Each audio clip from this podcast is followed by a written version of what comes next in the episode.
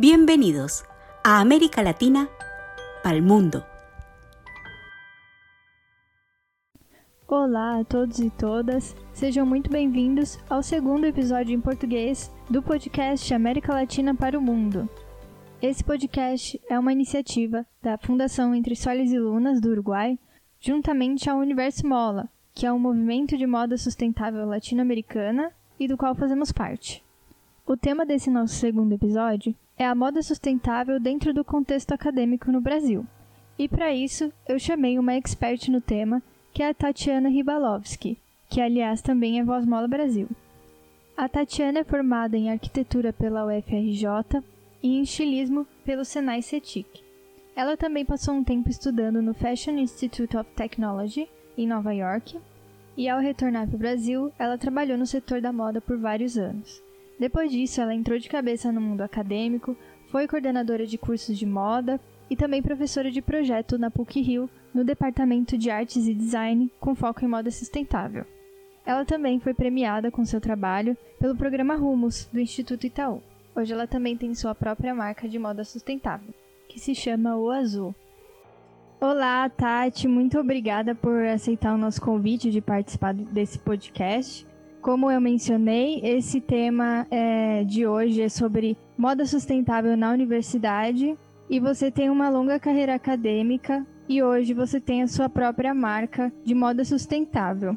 Como você sente que o seu percurso na moda sustentável acadêmica hoje te leva a atuar no mercado, né, com sua marca?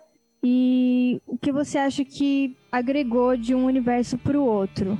Bom, a questão é, é, essa coisa de a criação, né, sempre teve muito presente, né, em toda toda minha, minha trajetória, né, como falei, formada em arquitetura, depois fui estudar estilismo, mas o curioso foi assim interessante que eu fui estudar estilismo, né, na época moda, quando isso era uma coisa muito ainda muito fora do mainstream, que, é, que a moda aqui no Brasil teve um percurso, né, que a moda sustentável no mundo, né, ela começa, ela surge, é, essa primeira ideia nos anos 60, né, é, os primeiros movimentos é, assim, de preocupação com os impactos que a moda trazia.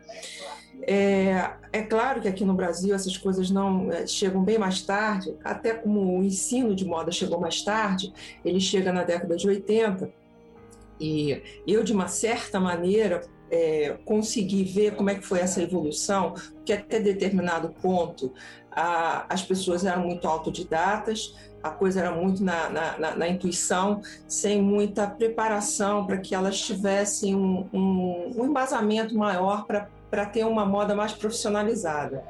Eu consegui participar de uma maneira assim, primeiro como aluna, né? Foi o primeiro curso de estilismo da América Latina, que foi o Senai Ticket, quando o Rio de Janeiro estava numa fase muito assim promissora e havia um mercado muito ávido por pessoas que pudessem desenvolver de uma maneira mais profissional.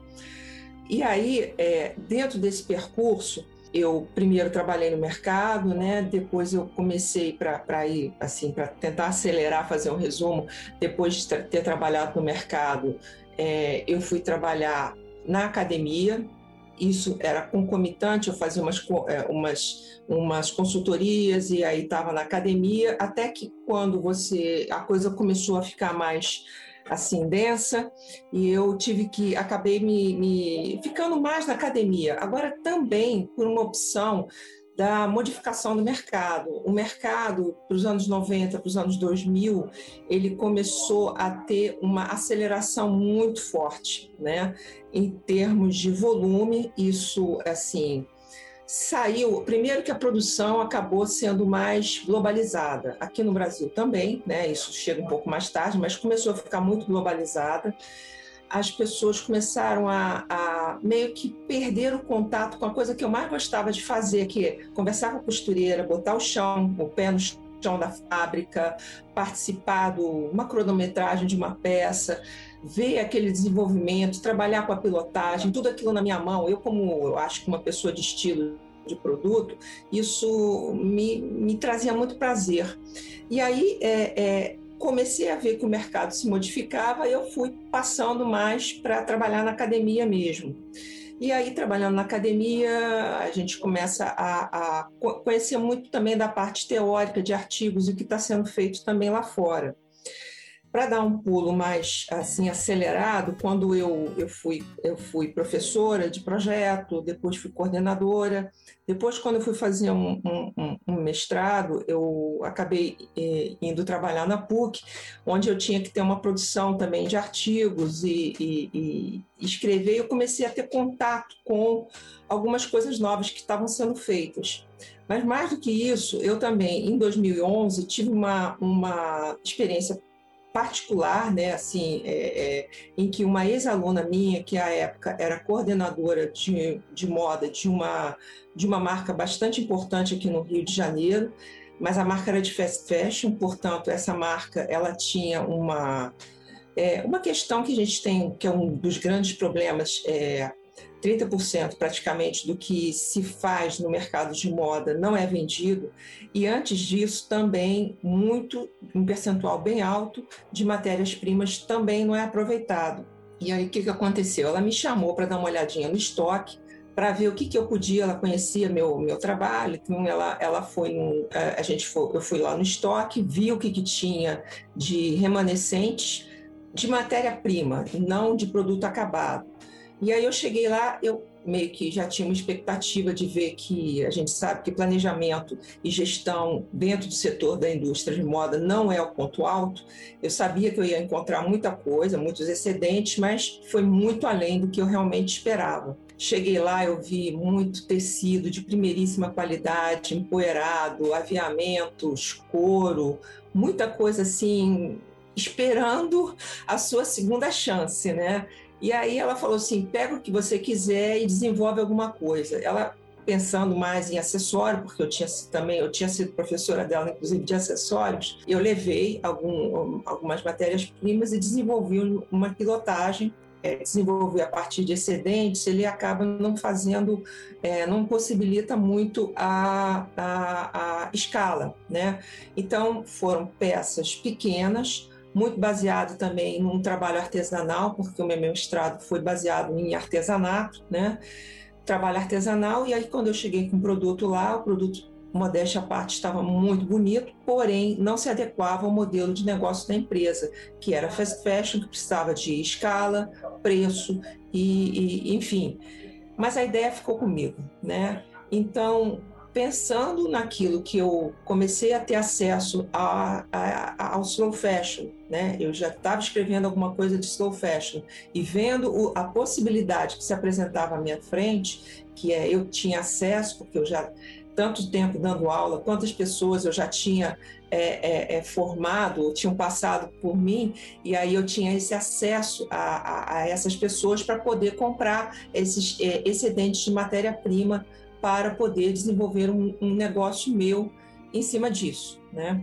É, então é assim que eu chego na moda sustentável. É claro que fazendo assim uma pequena parte, há essa ideia de sustentabilidade também é muito próxima de mim, porque como eu sou filha de europeus que passaram a Segunda Guerra Mundial, eles viveram, então eu tinha sempre muito é, muito cuidado com tudo que eu tinha, porque é, cuidar bem das coisas, conhecer o valor, era uma coisa que, que foi ensinada para mim desde cedo. Então, juntando isso com a minha, com a minha, meu, meu lado profissional, que na PUC eu sempre trabalhei com moda sustentável, é, até em outros projetos que eu, eu sempre era, é, esse meu olhar era de gente, a gente tem que fazer alguma coisa em relação ao que está aí à nossa, à nossa volta. Então, juntou. Eu acho que a gente chega nisso por, uma, por um histórico e também por, por, por uma percepção, né? uma sensibilidade ao que está acontecendo à nossa volta. É, quer dizer, os, os nossos ancestrais eram sustentáveis sem nem mesmo saber que isso poderia existir algum dia, né? Sem que esse conceito existisse como existe hoje, né? A forma de viver deles já era muito mais do cuidado de cada peça de roupa, de cada alimento, de como guardar tudo isso, como fazer durar, né? E o reaproveitamento, como Sim. você comentou. E você disse que isso foi em 2011, certo? Sim, 2011 que eu tive essa, essa que me chamou, né? Para eu ver esse estoque. Esse, é, é faz esses 10 anos né, que são feitos que ma me marcaram isso, né? Sim. Então, a, a, gente pode dizer que você pegou esse movimento quando ele estava se aquecendo, né, na moda. Há uns 10 anos atrás ainda era uma coisa muito menos conhecida do que é hoje, né? Sim, era muito ainda no, novo. É assim, eu mesma ainda ficava meio que tateando essa questão do significado do slow fashion, né? Porque o slow fashion ele é uma é uma coisa que engloba de uma maneira muito. Eu mesma estava aprendendo o que é o slow fashion, que as pessoas às vezes pensam, ah, o slow fashion é um, um, contrário do fast fashion. Não, isso, isso, é, isso é muito assim reducionista, entender o slow fashion como é, somente uma, uma resposta ao fast fashion. O, o, o slow fashion é uma nova. É, é, é além de ele trazer a ir para trás em alguns hábitos, como você cuidar do que você tem, buscar qualidade, é, você tra tentar trazer, trabalhar com a cadeia local, quer dizer, trabalhar, reforçar as pessoas que estão no seu entorno, buscar matérias-primas de melhor qualidade, que sejam também mais sustentáveis você não tem necessariamente assim que taticando tudo, você não tem, mas a busca ética a, é, de, uma, de uma solução, de um produto que possa atender, né, que a gente quando a gente percebe que o, que o mercado, que a indústria da moda hoje, os números às vezes são um pouco assim, você não pode assim afirmar categoricamente, mas a moda, se não é o segundo, é o terceiro, quarto maior dizem, tem muitas pessoas que falam com muita certeza que é o segundo maior poluidor, que a indústria que é a maior, uma segunda maior indústria poluidora. Mesmo que não seja a segunda, seja terceira, quarta ou quinta, é um número importantíssimo. Então a gente tem que fazer alguma coisa em relação a isso. E eu acho que a, é, é, a, ação em relação a fazer alguma coisa do, do, jeito que a gente pode, né? Às vezes a gente não pode é, trabalhar com algodão orgânico, a gente não pode trabalhar com outras coisas que, que às vezes elevam muito o custo ou são dificultadoras, mas você não vem com o produto pronto. Eu acho que a intenção de você fazer as coisas de uma forma ética, eu acho que já é um grande passo para uma, uma grande modificação. Né? Com certeza. E nesse percurso, né, de 2011 para cá, quando você começou a ter a sua marca também, você também estava na academia, né, nesse tempo todo. E como que você percebe esse tema surgindo dentro da, das faculdades de, de moda, dentro da academia? Você acha que esse tema hoje ele já tem força dentro das escolas de moda ou ele ainda está se aquecendo agora? E se sim, como que está sendo isso? Se é um, é um tema sempre presente ou não? Como que você enxerga isso? Bom, é, eu, eu acho que eu posso falar assim bastante. É, é, porque quando, quando eu tive esse percurso todo que eu falo, que eu comecei é, vendo esse crescimento da sistematização da educação, da, da, informação de moda, né? E vendo tudo isso, mas ao, ao mesmo tempo eu vi o Rio de Janeiro, de, de alguns anos para cá, começar a se esvaziar muito. Né? É, havia muito mais escolas de moda no Rio de Janeiro. Eu mesma fui coordenadora de uma escola que teve uma importância enorme, que hoje se, nem existe mais, que é a Cândido Mendes, né, que formou pessoas que foram muito, muito importantes aqui no Rio de Janeiro, no setor de moda. E, e ao mesmo tempo que houve esse esvaziamento da da formação da moda, que hoje existem pouquíssimos cursos, os próprios projetos pedagógicos não privilegiam tanto a sustentabilidade da moda. É, eu acho que, até porque a moda, historicamente, ela entrou um pouco mais atrasada, entrou mais, mais tarde que a arquitetura, que outras áreas, mas mesmo isso, isso não justifica muito da moda não ter assim essa grande assim, se você olha os projetos pedagógicos, não existe um peso que deveria ter a relevância que esse assunto demanda, né? Eu, eu, fico assim, é, é um pouco assim triste para mim falar isso, mas eu tenho que falar a realidade, né? Que eu até discuto com alguns colegas, eu faço parte de grupos de pesquisa de moda sustentável e a gente até busca em, nos currículos onde tem matérias específicas que tratam disso, né? Eu acho que ainda é assim é, se fala sobre isso. Eu era professora no, no, na, na, PUC que tratava dessa, desse assunto especificamente. Né? No, em 2019, eu, eu, eu fui é, escolhida dentro de 40 empresas é, de moda sustentável aqui no estado do Rio de Janeiro, eu acabei ficando muito empolgada com isso. Em 2019, abri mão da minha colocação lá na PUC para me concentrar mais na Oazô, né, que é a minha marca, que é uma marca de, que trabalha com produtos de descarte, né, bolsas. Mas, é, infelizmente, eu acho que poderia ser um assunto com uma relevância maior. É, e a gente acaba concluindo que existe um, um, degrau aí, né? Porque existe uma demanda por, pelo produto sustentável, o mercado ele está superaquecido, trabalhando com a ideia do sustentável e do slow fashion, só que dentro das faculdades às vezes as pessoas não têm isso como um tema prioritário, né?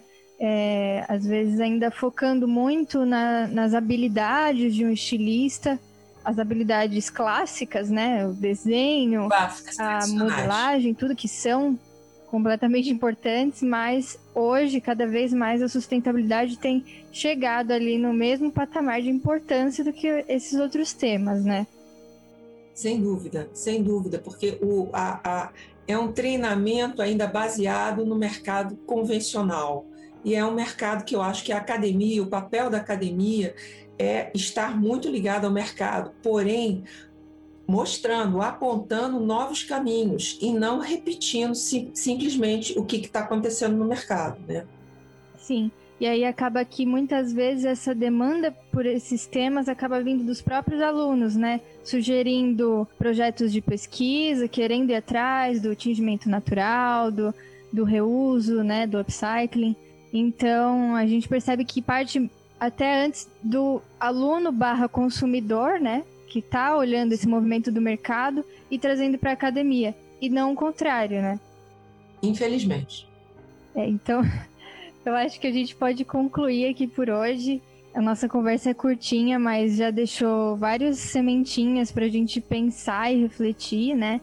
Eu acho que enquanto consumidores a gente também pode demandar isso de alguma forma, né, da sociedade isso vai virando um efeito de cadeia, né? Tati, muito obrigada por participar com a gente hoje. Se você tiver alguma mensagem final e também as suas redes sociais para quem ouviu o podcast é, acessar depois, se você puder passar. Tá. A minha marca chama O Azul Artisan, né? Artisan que é uma palavra que é em inglês ou francês, artisan, né? Que eu procuro cada vez mais desenvolver tudo manualmente. Mas a mensagem que eu queria passar mesmo é que o que eu acredito na moda, que a moda é um fenômeno sociológico, né? Ela tem um impacto enorme no comportamento da sociedade. Portanto, é, eu acredito nessa força transformadora da moda, que por mais que a moda às vezes ela ela seja tão banalizada e ela se banaliza também, eu acho que existe um poder de pessoas que podem agir de uma maneira extremamente séria e, e, e, para que haja uma mudança de comportamentos e hábitos na sociedade e que, que, essa seja uma bandeira muito importante e que a moda uh, sustentável, que a gente chama que é um oxímoro, né, que é uma coisa que parece um paradoxo, que ela não seja um paradoxo, que ela, que ela realmente se concretize como tal. Né? Maravilhoso. E para quem ouviu o nosso podcast e gostaria de conhecer as redes sociais do Universo Mola também, é só acessar no Instagram, arroba Universo Mola. Também tem o site e o Facebook. Todas as redes são facilmente acháveis na internet. Muito obrigada e até a próxima. Universo Mola, comprometido por uma indústria ética y justa.